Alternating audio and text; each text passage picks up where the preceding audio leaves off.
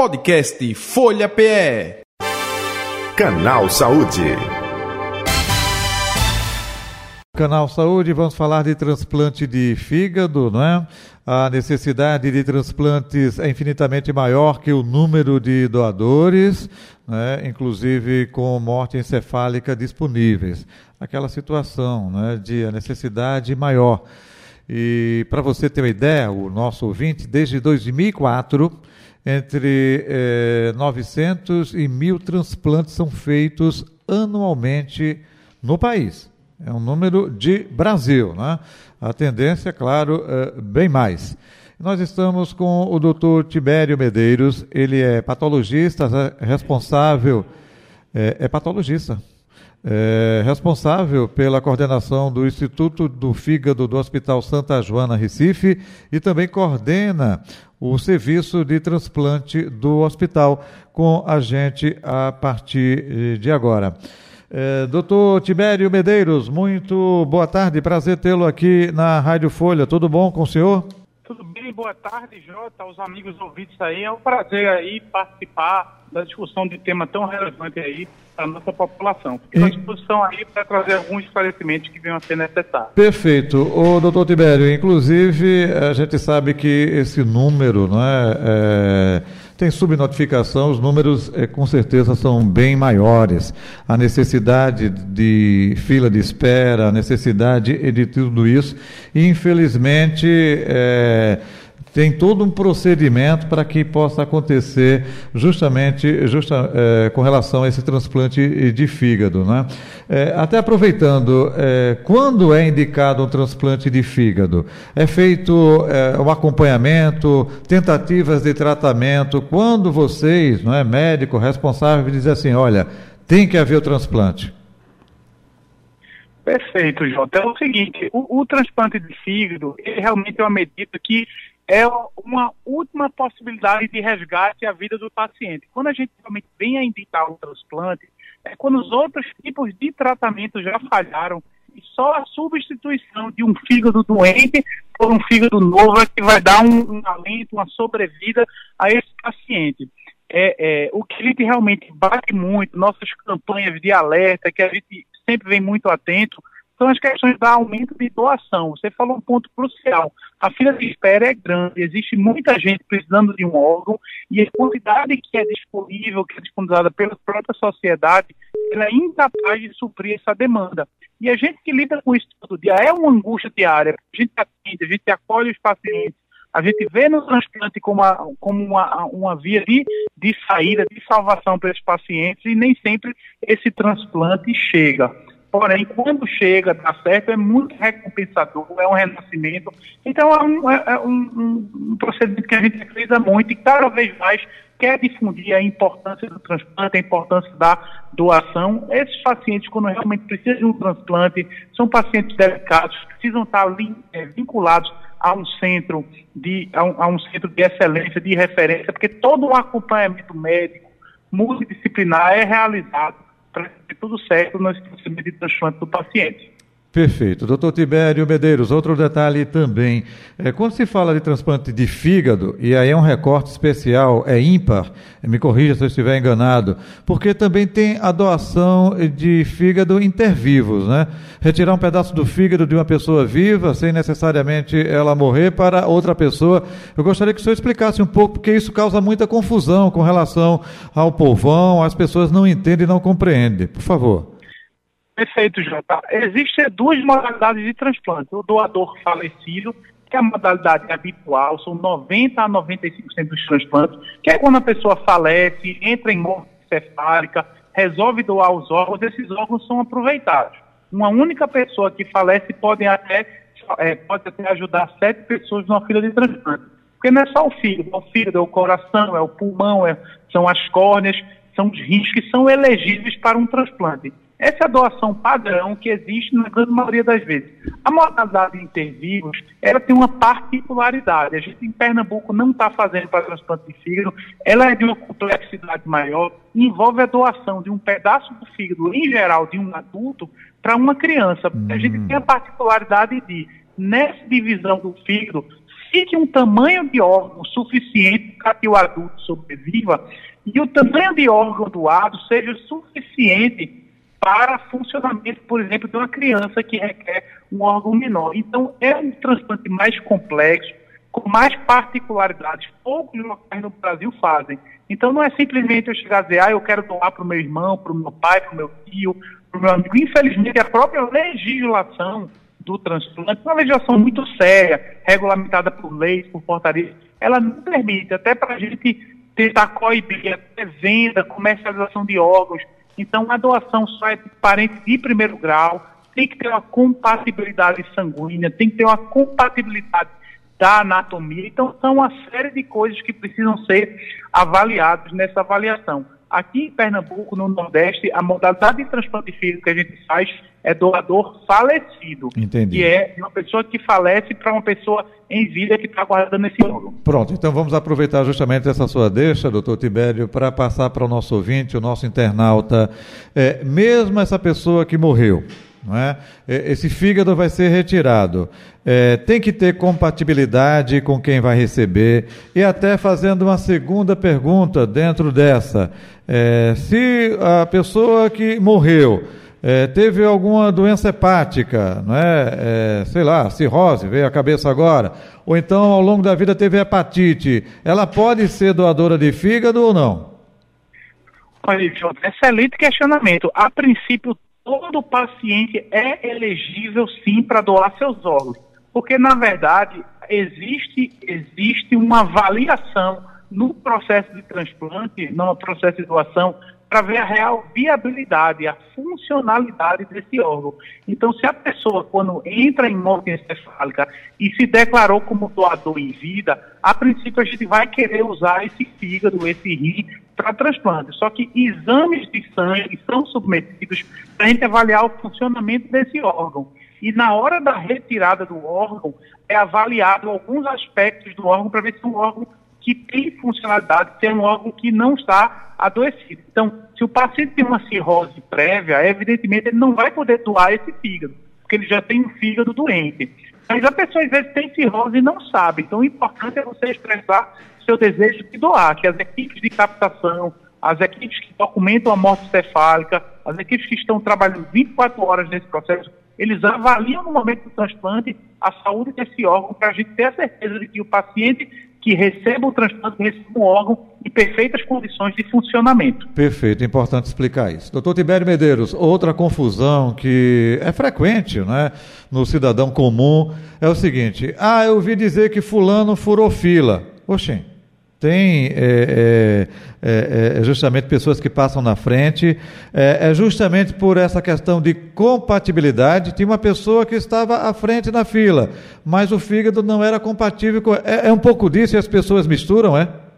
Misturam, com certeza. Também excelente, question, é, excelente questionamento e importante esclarecimento da população, porque a gente lida com, ah, estamos no Brasil, tudo é possível. Não necessariamente. O sistema de transplantes do Brasil é o maior sistema de transplante público do mundo. Nos Estados Unidos tem mais transplante, em alguns países asiáticos mais transplante, mas são transplantes privados. No Brasil, o sistema é público, é regido por regulamentação, trabalha há mais de 10 anos e nunca comprovei nenhum, nenhum benefício em relação à fila do transplante. É extremamente sério, são os objetivos adotados. A questão é que há necessidade de haver uma compatibilidade, tanto sanguínea como até de tamanho. Um exemplo bem leigo, sabe, Jota? Por exemplo, um paciente de 120 quilos, grande, de 1,90 de altura, que queira doar seu fígado, provavelmente um paciente que é o primeiro para receber, que tenha 50 ou 60 quilos, ele já não pode receber esse órgão porque de forma leiga ele não cabe na barriga desse paciente. É um pico muito grande para caber na, na, barriga desse paciente menor, pequeno. Então, aí o fígado passa a ser ofertado para o segundo da fila.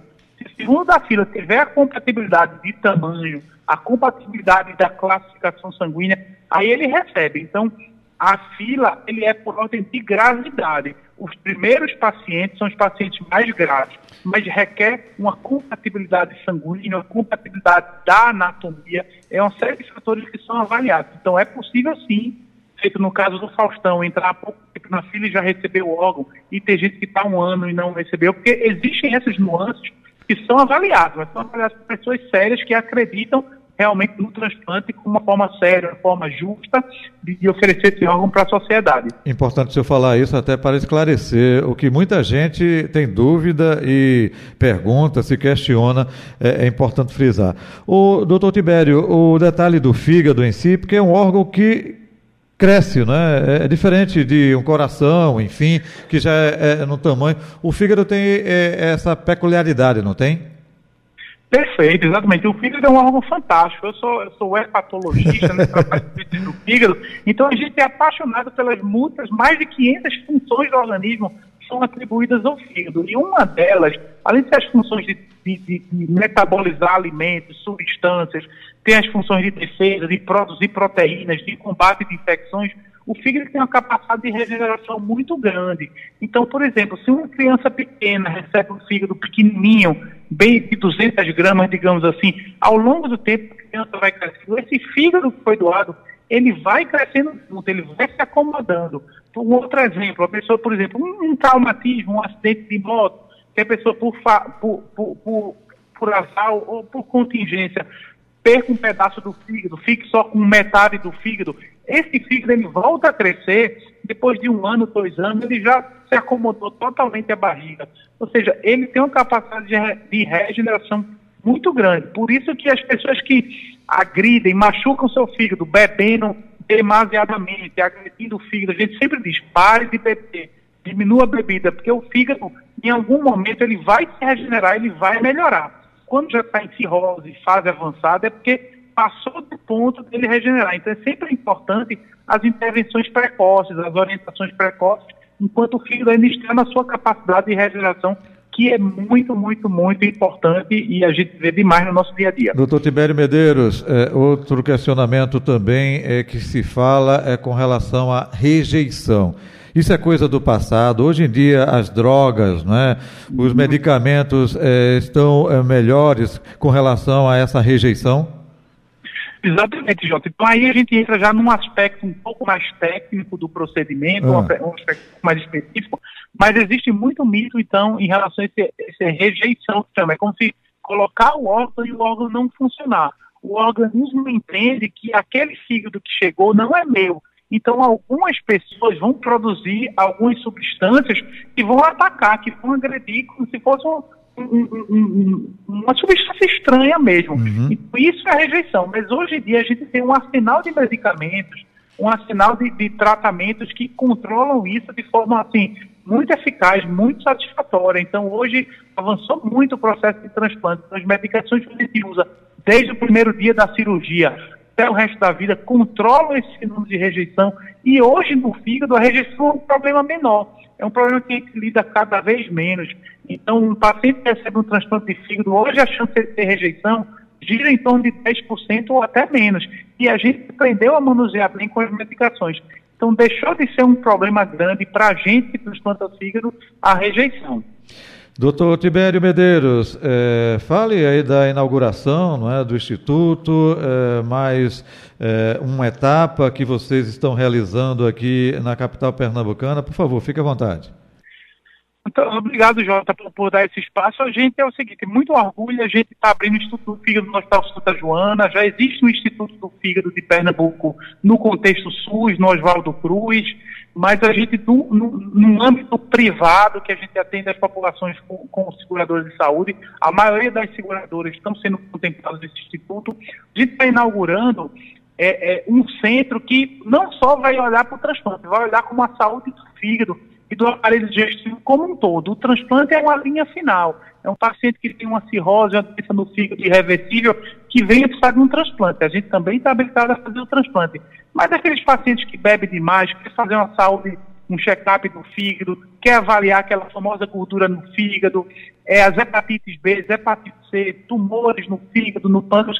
Então, tudo relacionado à saúde do aparelho digestivo, com foco no fígado, pâncreas, a gente vai estar tá avaliando no, no Instituto do Fígado do Santa Joana, a nível privado, que está para ser inaugurado agora, no dia 30 de outubro. E a gente vai unir cirurgiões, hepatologistas, clínicos, radiologistas, para ter uma equipe que a gente chama multidisciplinar para oferecer o melhor tratamento possível à nossa população. O doutor Tibério, é inédito aqui no estado de Pernambuco, acredito também na região é, do Nordeste, próxima, é isso? Isso, exatamente. A gente, a gente reforça, a gente caracteriza o pioneirismo desse instituto. Na região Norte-Nordeste não há nenhum instituto do filho com integração das especialidades, com todas as modalidades de todas as modalidades de tratamento que o paciente venha necessitar relacionada ao fígado e outros órgãos digestivos integrados num só lugar. É o primeiro ciclo Norte-Nordeste, a gente está muito orgulhoso com esse pioneirismo, está muito animado que a gente vai conseguir beneficiar muita gente e está para pronta lá. Quem quiser saber mais sobre a saúde do fígado, uma avaliação preventiva, uma avaliação de tratamento, ouvir uma segunda opinião, pode procurar a gente no Santa Joana, tem o Instagram do Santa Joana que a gente está disponível para acolher a população. Quantos profissionais envolvidos, doutor Tibério? Olha, a gente, a gente tem mais de 20 profissionais, entre hepatologistas, gastroenterologistas, cirurgiões digestivos, cirurgiões oncológicos, oncologistas, enfermeiro, nutricionista. Então, é muito boa aí que está capacitada para esse tipo de atendimento. A partir de segunda-feira, agora dia 30, não é isso? Isso, segunda-feira, dia 30, a gente tem um lançamento oficial e agora em novembro, efetivamente, a gente vai estar começando as atividades desse instituto. Essas atividades a gente já fecha de uma forma um pouquinho mais, é, um pouquinho, assim, a gente já atende a patologia, a gastroenterologia, mas de forma mais sincronizada, como o instituto mesmo, que provavelmente dito a partir de novembro. Ok. Doutor Tibério Medeiros, mais algum detalhe que o senhor gostaria de acrescentar sobre o tema, sobre o assunto, sobre a inauguração? E aproveitando, é, seu contato nas redes sociais, fique à vontade. Pronto, é perfeito, Jota. Só agradecer o espaço, a oportunidade. É um tema que eu sou muito caro, eu gosto muito. É muito recompensador trabalhar com doenças do fígado, são doenças graves, complexas, estigmatizantes, mas um olhar diferente, acolhedor, o paciente é, entende. E aí, e, certo. E aí a gente fica à disposição, a gente tem um Instagram, arroba Santa Joana, tem o Instagram, arroba que é nossa equipe que presta atendimento clínico dentro do Santa Joana, que a gente está sempre postando é, novidades sobre é, informação séria, relevante sobre a saúde do fígado, do pâncreas, e assim, está muito animado com esse projeto e está à disposição. E são temas recorrentes que a gente precisa sempre estar tá vindo para esclarecer, porque realmente, como você bem pontuou, Jota, tem muitos mitos, muitas coisas que precisam ser desmistificadas e chegar a informação real, verdadeira, para população. Ok, doutor Tibério Medeiros, muito obrigado, sucesso aí, parabéns pela iniciativa do senhor, do grupo aí Santa Joana, Recife. Um abraço, saúde e paz, até o próximo encontro. Um abraço, uma boa tarde aí para você e todos os ouvintes. Ok, conversamos com o doutor Tibério Medeiros, ele é patologista responsável pela coordenação né, do Instituto do Fígado do Hospital Santa Joana Recife. Como ele disse, inauguração aí é, segunda-feira, dia 30 de outubro e a partir de novembro, efetivamente, à disposição aí da população. Ele também coordena o serviço de transplantes do hospital. Foi o nosso convidado de hoje do Canal Saúde que fica por aqui. Podcast Folha PE. Canal Saúde.